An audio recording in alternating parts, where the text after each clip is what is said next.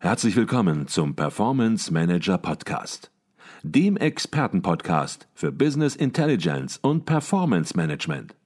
Inspirationen, Know-how und Impulse für Controller und CFOs, die noch erfolgreicher sein wollen. Ihr heutiger Gastgeber Peter Blum.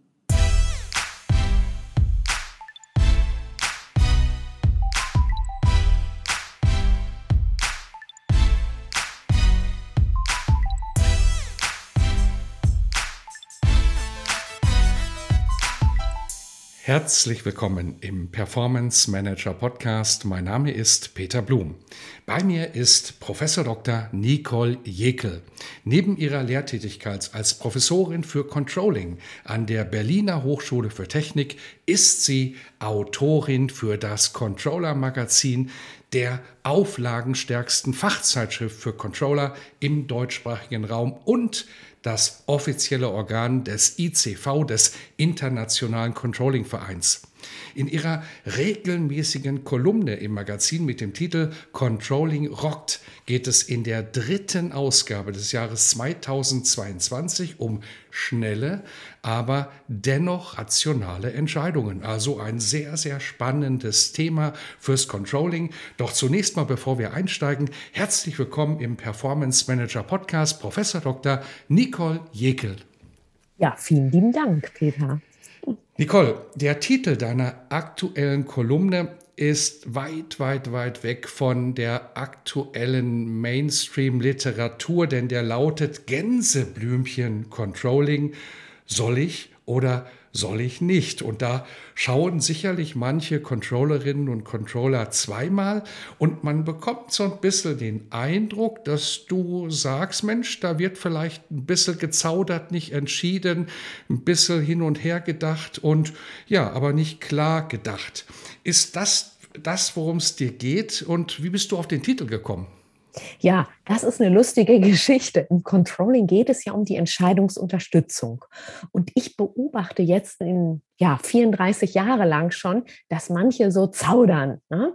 Die, die hin, her, hin, her, wir schlafen noch eine Nacht drüber, aktives Aussitzen, aktives Nichtstun. Und dann habe ich irgendwann mal gesagt, jetzt nimm ein Gänseblümchen, zähl's durch und dann tu was.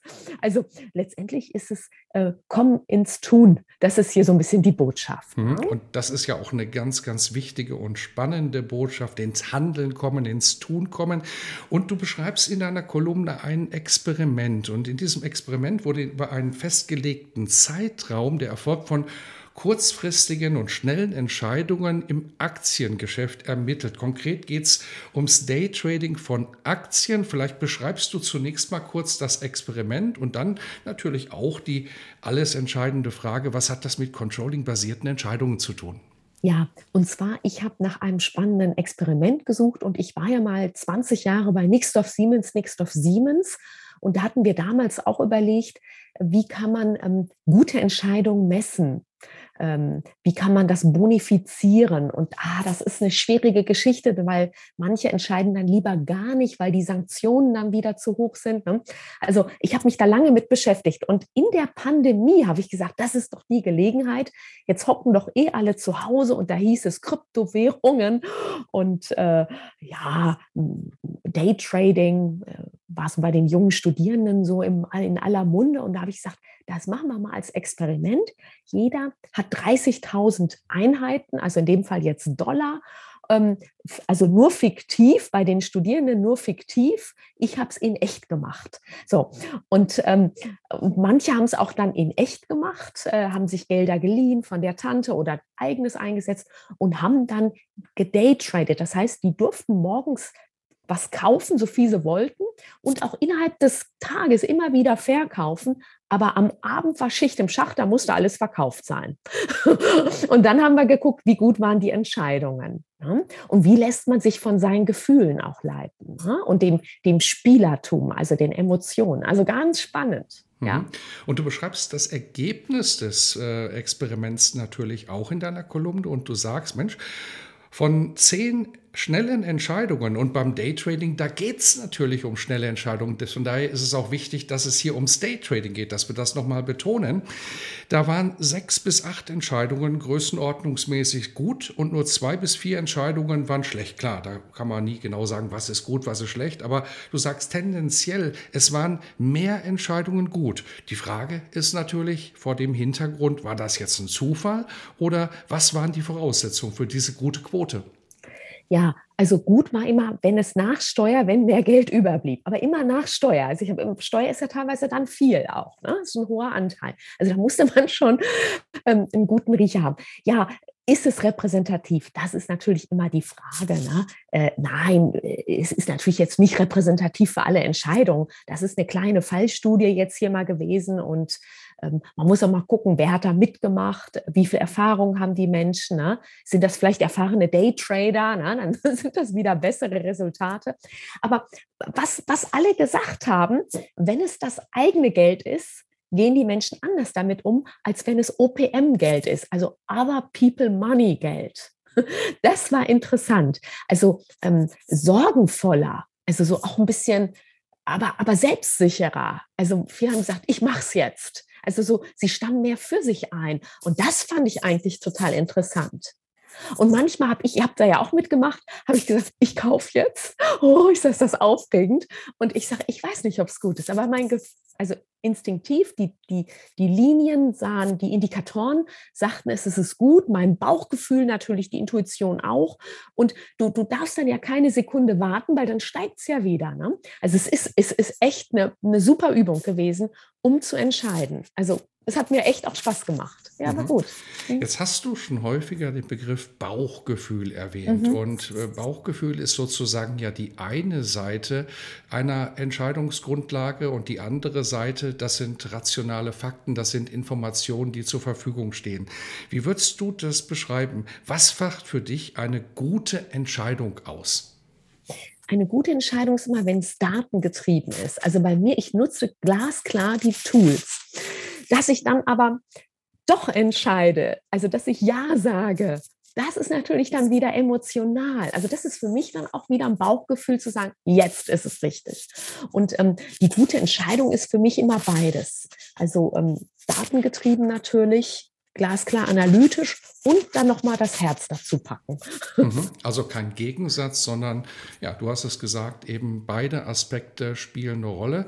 Und bei schnellen Entscheidungen möglicherweise überwiegt auch mal, ja, vielleicht das Bauchgefühl, so wie du es gesagt hast. Man hat nicht alle Informationen. Wann hat man auch schon alle Informationen in der heutigen Zeit? Und wenn man meint, alle Informationen zu haben, dann stellt sich die Situation morgen auch schon wieder ganz, ganz anders dar. Vor allen Dingen in dieser Zeit.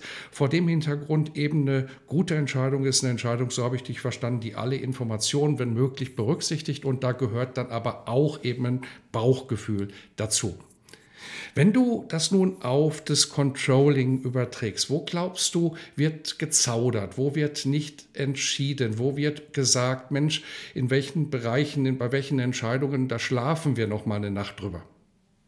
Ja, ich äh, kümmere mich gerade so um Nachhaltigkeitsberichterstattung. Und ähm, da sagen auch viele, oh, wir können ja noch nicht starten, weil ähm, die Richtlinie gibt es noch nicht. Oder also ja, da werden so Bedenken vorgeschoben, ne, die natürlich auch teilweise wichtig sind. Ne? Trotzdem sage ich, ach, man kann sie ja vielleicht schon antizipieren, diese Richtlinie, zumindest zu 70 Prozent. Und dann sollte man vielleicht da doch schon mal beginnen, ne? weil ähm, von heute auf morgen kriegt man nicht so einen Nachhaltigkeitsbericht hin. Also braucht ja immer ein bisschen Zeit. Also das ist zum Beispiel ein Beispiel, wo manchmal so noch geschoben wird ne? oder wo gesagt wird, so wichtig ist das jetzt nicht. Ne? Einfach mal eine schnelle Entscheidung treffen, wenn man es mal so ein bisschen plakativ sagt, kann manchmal besser sein, als zu zaudern und zu zögern. Ins Handeln kommen natürlich klar, es kommt immer auf die Gewichtigkeit, auf die Schwere der Entscheidung an und auf die Komplexität, das ist klar.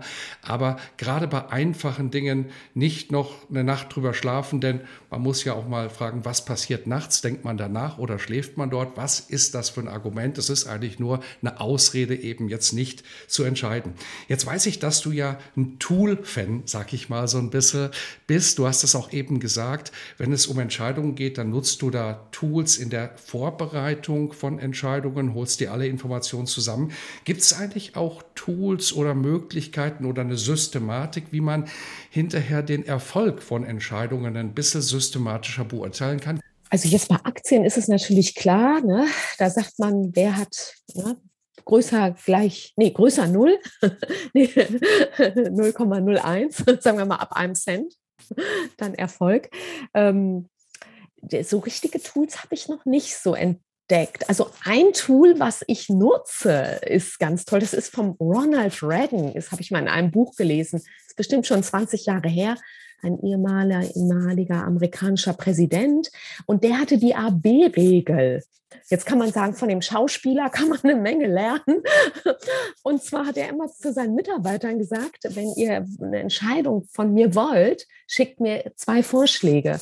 Ähm, Variante A oder Variante B oder wird es dann ein C. Ne? So, und dann haben die meisten das sich schon selbst beantwortet, wenn sie ihm das so geschrieben haben. Und diese A-B-Regel ähm, nutze ich auch häufig äh, mit, mit meinen ja, Kollegen auch und so, wo ich mal denke, Mensch, was denkst du denn, zwei Varianten, was ist es, schreib es mal nieder. Und dann manchmal kommt man tatsächlich schon zur Lösung. Ne? Also das ist ganz gut, aber das ist nicht, wie gut die Entscheidung natürlich war. Ne? Das ist nur, wie komme ich zur Entscheidung, also dass ich schnell eine Entscheidung fälle. Also ich tracke meine Entscheidungen. Was sind gute, was sind schlechte? Ich glaube, das kann vielleicht auch nur jeder selber machen, wenn er ganz ehrlich ist. Weil sonst kann man sich ja immer wieder rausschummeln. Ne? Der andere war es oder die Regeln waren noch nicht da oder der, die andere Abteilung war es. Ähm, also ich glaube, so selbst den Spiegel sich vorhalten. Ich glaube, das ist das Beste. Mhm. Ja. Ich glaube, du hast gerade auch ein wichtiges Stichwort genannt, ehrlich sein, ehrlich sich selbst sein. Ja, vielleicht auch in einer Organisation arbeitet, die es, arbeiten, die es ermöglicht, ehrlich äh, zu sein. Denn, na klar, wenn man Entscheidungen trifft, dann wird es gute Entscheidungen geben. Es wird aber auch mal Entscheidungen geben, die nicht so gut waren.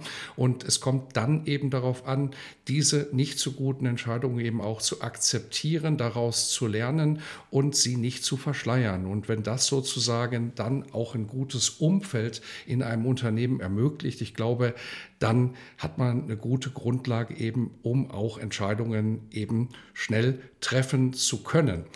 Ich glaube, Deine Kolumne hat das Thema Entscheidungen mal wieder von einer ganz, ganz anderen Seite mit einem spannenden Beispiel beleuchtet. Ich weiß, dir geht es nie darum, hier einen wissenschaftlichen ja, äh, Gesamteindruck zu vermitteln, sondern immer nur eine Idee. Und wenn die Idee lautet, so wie du es gesagt hast, kommt ins Handeln, kommt ins Tun, denkt darüber nach, etwas umzusetzen, ich glaube, dann ist das schon wieder Impuls genug mit dieser Kolumne. Von daher stellt sich bei uns zum Schluss dieses Podcasts, dieser kurzen Besprechung deiner dritten Kolumne im Jahr 2022 die Frage, was passiert in der kommenden Ausgabe des Controller Magazins? Oh ja, ich glaube, das dürfen wir schon verraten. Da geht es um was ganz Schlaues und zwar clever und smart. Ähm, rechnet sich Smart Home. Also da wollen wir mal richtig nachrechnen. da bin ich mal gespannt und natürlich bin ich auch wieder gespannt, was das mit Controlling zu tun hat. Von daher herzlichen Dank für diesen Podcast. Danke, Nicole. Ja, immer wieder gern.